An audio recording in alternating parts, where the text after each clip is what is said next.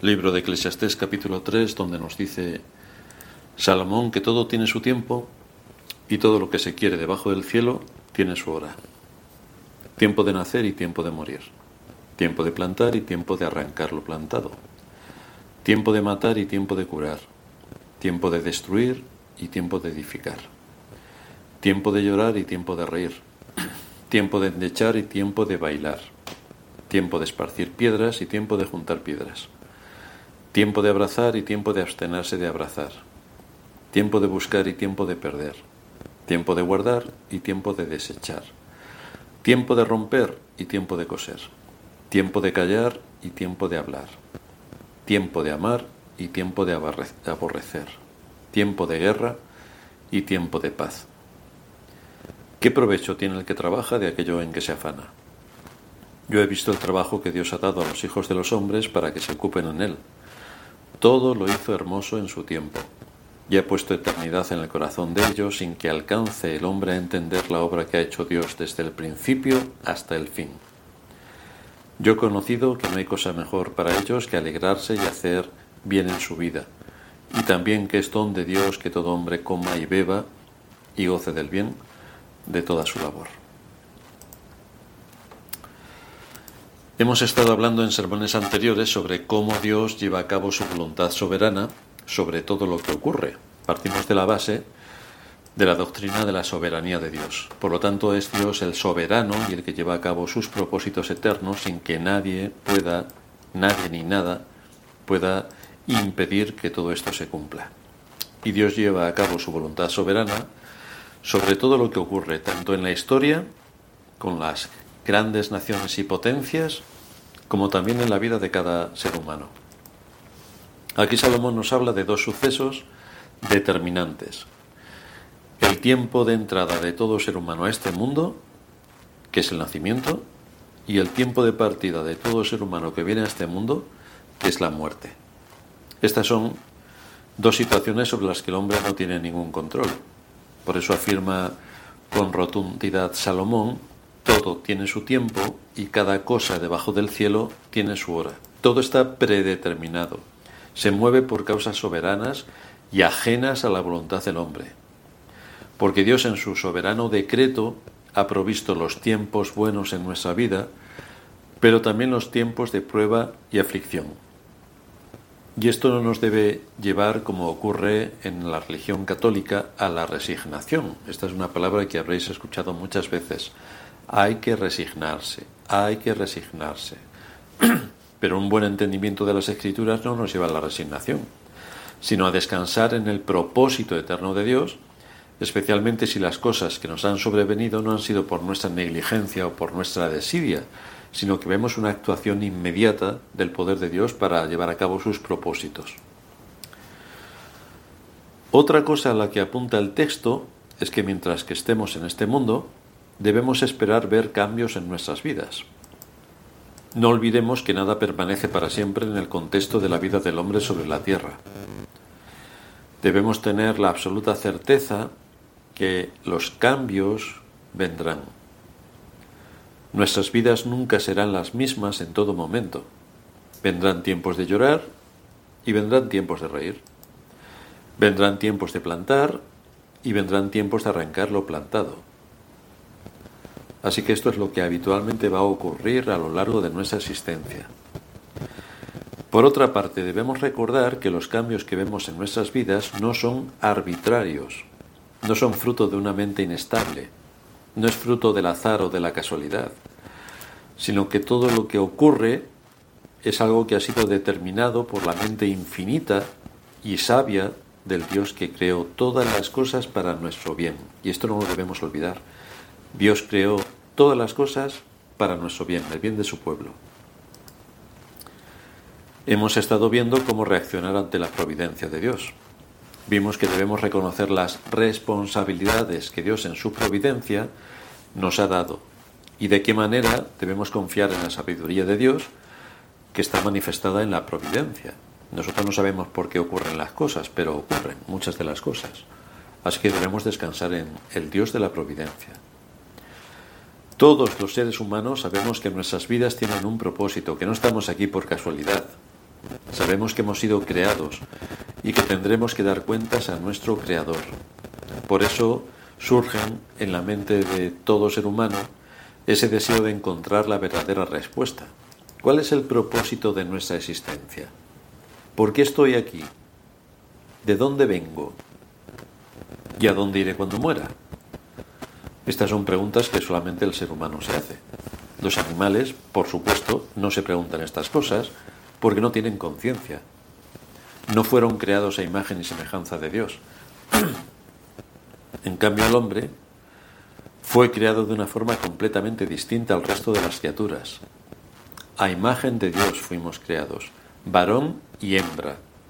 Y es así como seguiremos hasta el fin de los tiempos. Nosotros no podremos comprender todo lo que ocurre en el mundo, pero Dios sí. Él sabe cómo cada detalle de su providencia encaja con su plan eterno.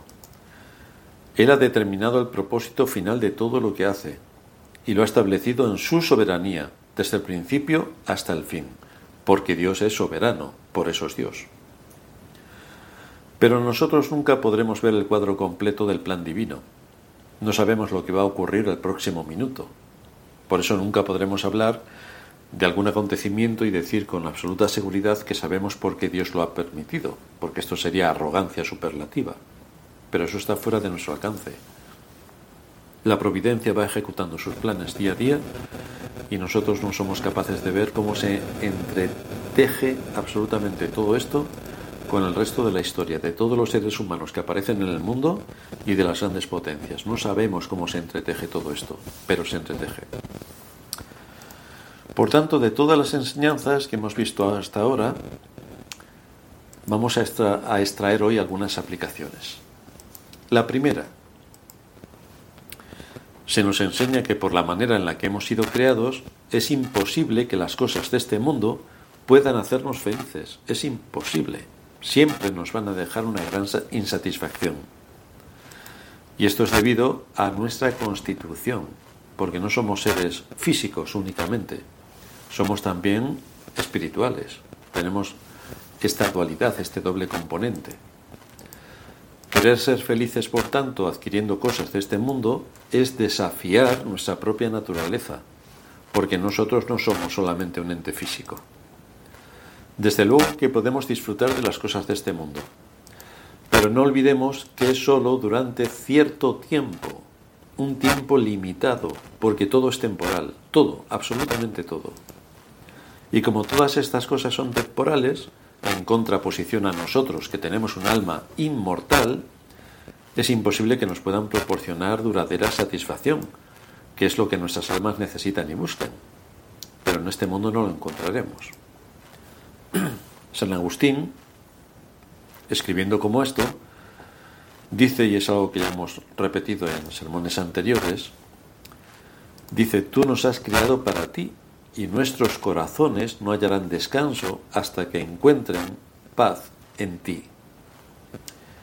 Esto nos muestra que nunca podremos hallar descanso buscando el contentamiento y la felicidad en las cosas de este mundo, porque no solo estamos compuestos de cuerpo físico, sino también somos seres espirituales y necesitamos alimento espiritual a la vez que material, los dos. Esto es más comprendido en nuestra época, además, porque podemos ver cómo nuestros dispositivos tienen hardware y software, que es igual que lo que tiene el cuerpo. Tiene una parte física, el hardware, y otra parte eh, espiritual, el software. Así funciona. Necesita las dos para funcionar.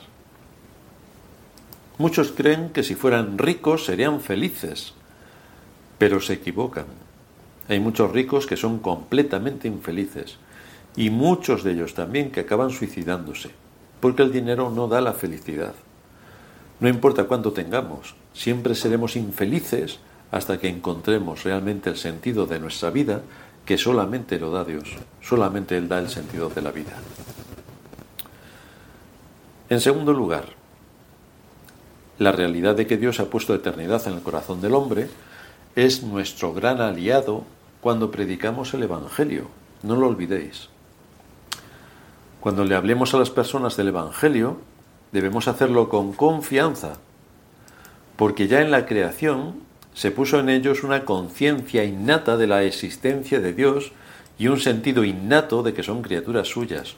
Todos los seres humanos saben que son criaturas. Y todos los seres humanos saben que hay un creador. Todos.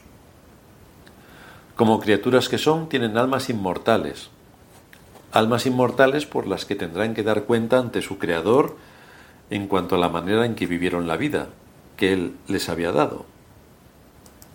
Pero también como criaturas creadas a imagen de Dios, con conciencia e intelecto, todos podemos oír el mensaje que la creación proclama acerca del infinito poder, la bondad y la sabiduría de Dios. Mensaje que los animales no escuchan ni perciben, pero el ser humano sí. Por ejemplo, el Salmo 19 nos habla de esto. Los cielos cuentan la gloria de Dios, y el firmamento anuncia la obra de sus manos. Un día emite palabra a otro día, y una noche a otra noche declara sabiduría. Pero no hay lenguaje, ni palabras, ni es oída su voz. Aunque por toda la tierra salió su voz, y hasta el extremo del mundo, sus palabras.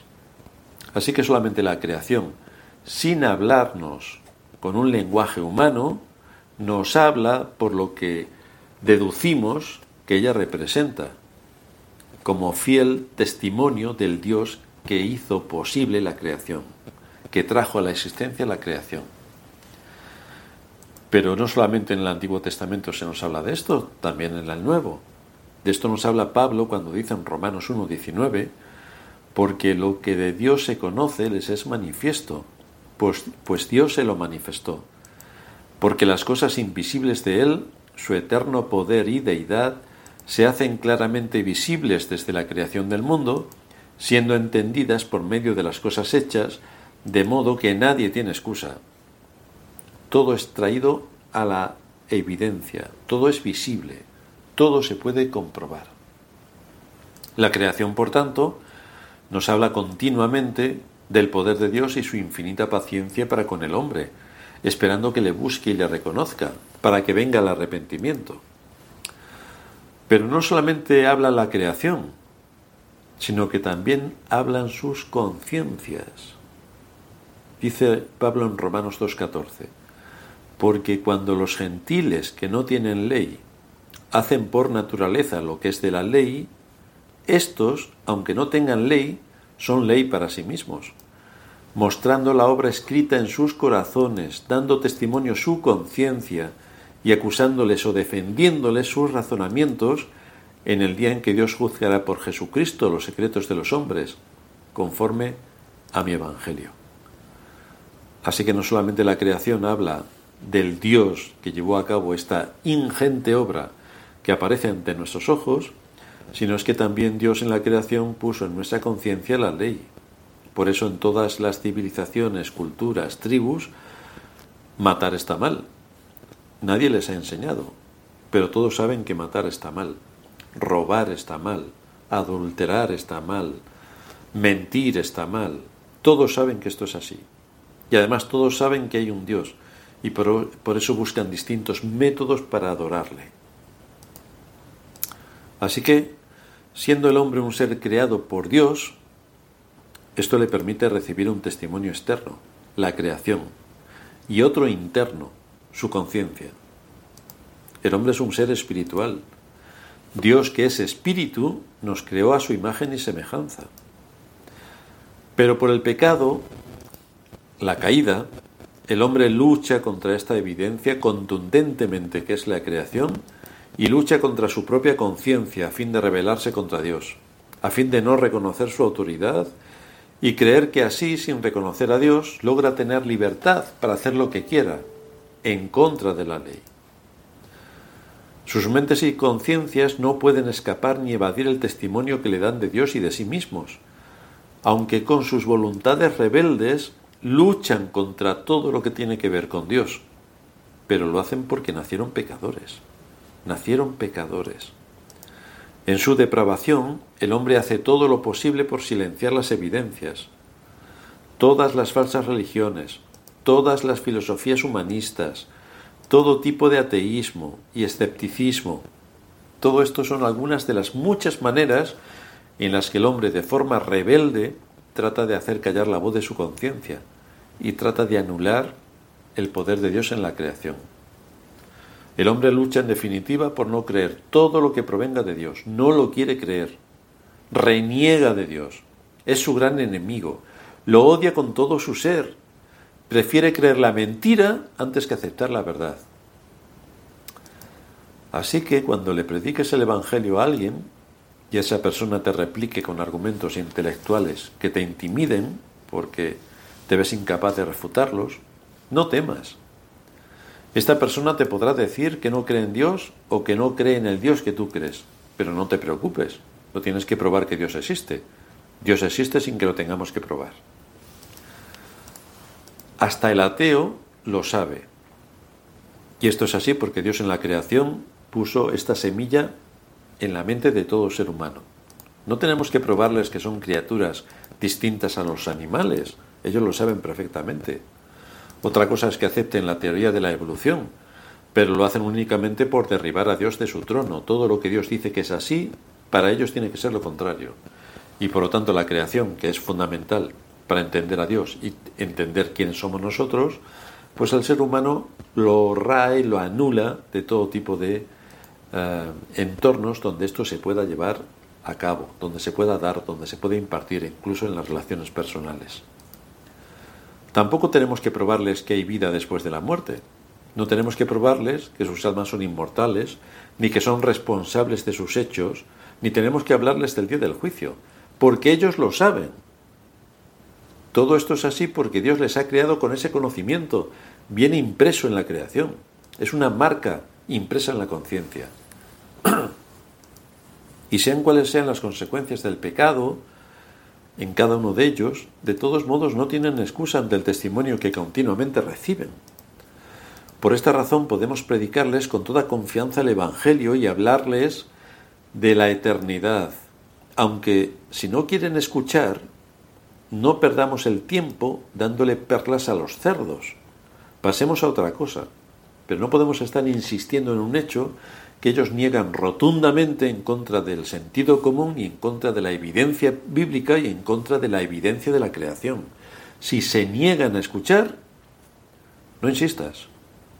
Te sacudes los pies como hacía, hacían algunos de nuestros antepasados en la fe y te vas. Y que sigan creyéndose su cuento. No es problema. En tercer lugar, la realidad de que Dios ha puesto eternidad en el corazón del hombre nos puede llevar a dos cosas, o a la frustración o al contentamiento. Si alguien vive de espaldas a su Creador, experimentará lo que Salomón experimentó. Porque en esta época de su vida, Salomón vivió para el momento, vivió para los placeres. Por lo tanto, hay una advertencia importante en la conciencia de cada hombre si sigue tratando de negar lo que Dios ha puesto en su corazón. Cualquier persona que ahogue la voz de la creación y de su conciencia tendrá como resultado el que su vida será pura vanidad, una vida sin sentido. Vanidad, vanidad de vanidades, dijo el predicador, todo es vanidad. ¿Por qué? ¿Por qué es esto así? Porque vivir sin Dios es una vida sin sentido. Es sin sentido porque nosotros tenemos almas inmortales. Y teniendo este tipo de alma inmortal, no se puede vivir sin alimento espiritual. Por eso muchos que están lejos de esta proposición dicen, ¿para qué vivo? ¿Para qué vivo? ¿Para qué vivo? Aunque la mayoría no lo diga, si no hay alimento para el alma, todo se queda en vanidad. La vida deja de tener sentido, ni propósito. A pesar de que la gente esté inmersa en multitud de actividades, porque cuando falta lo esencial, las actividades crecen, aunque se promuevan las relaciones sociales, la realidad es que no se quiere pensar en lo evidente. No. Esto ocurre también curiosamente en las, iglesias. Cuando no se adora a Dios de acuerdo a su palabra, se organizan multitud de actividades que tienen a todos entretenidos, pero falta lo imprescindible. Así que a mayor número de actividades, mayor es la posición de esa iglesia en la fe o menor, mejor dicho. A mayor, a mayor em, crecimiento de actividades, menor comprensión del Evangelio. Por eso muchas iglesias tienen multitud de actividades, y de predicación poca, porque es que va curiosamente entrelazado. Pero muy distinto es el caso de aquel que conoce a Dios. ¿Por qué? Porque vive con la fe y la confianza puesta en Dios, el Rey soberano, que nos hizo como somos. El creyente vive confiado sabiendo que por más confusas que las cosas le parezcan, su Padre Celestial, quien no solo conoce todo, sino que lo gobierna todo, está dirigiendo todas las cosas para su propia gloria y para el bien de su pueblo. La confianza que Job manifestó en Dios cuando dijo, Él sabe el camino que tomo. Así que en eso descansamos. Y cuando vienen tiempos de necesidad, que llegan tarde o temprano, podremos tener la tranquilidad de espíritu que tenía Habacuc. Habacuc nos dice, aunque la higuera no florezca, y estamos hablando de una sociedad agrícola y ganadera, que si faltaba esto era la muerte segura, pues Habacuc dice, aunque la higuera no florezca, ni en las vides haya frutos, aunque falte el producto del olivo, y los labrados no den mantenimiento, y las ovejas sean quitadas de la majada, y no haya vacas en los corrales. Con todo yo me alegraré en Jehová, y me gozaré en el Dios de mi salvación. ¿Quién sino aquel que descansa en Dios, en su gobierno y en su providencia, no podría decir lo que Abacú nos muestra aquí. Abacú conocía a Dios, y a pesar de vivir unos tiempos angustiosos, de hambre, escasez y guerra, él pudo escribir un texto como este.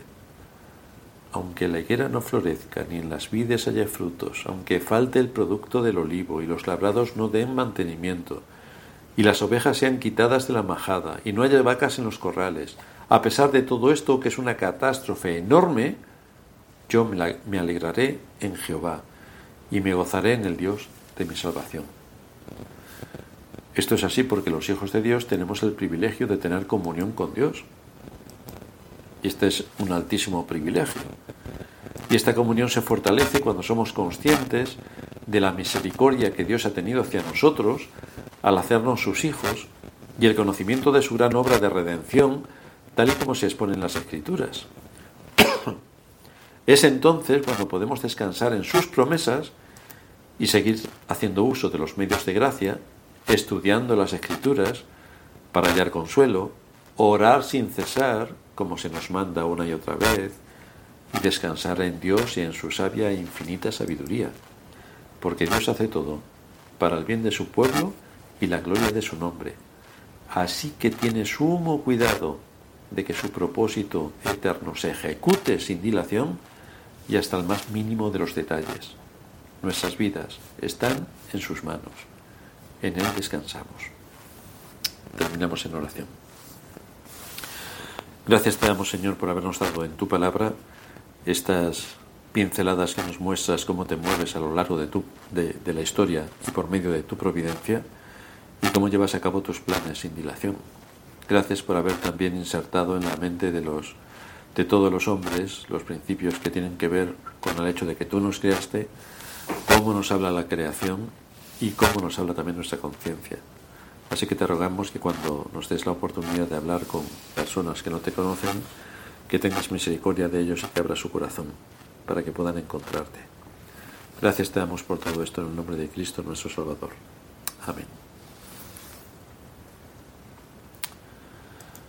Pues le damos gracias al Señor por habernos dado su palabra un día más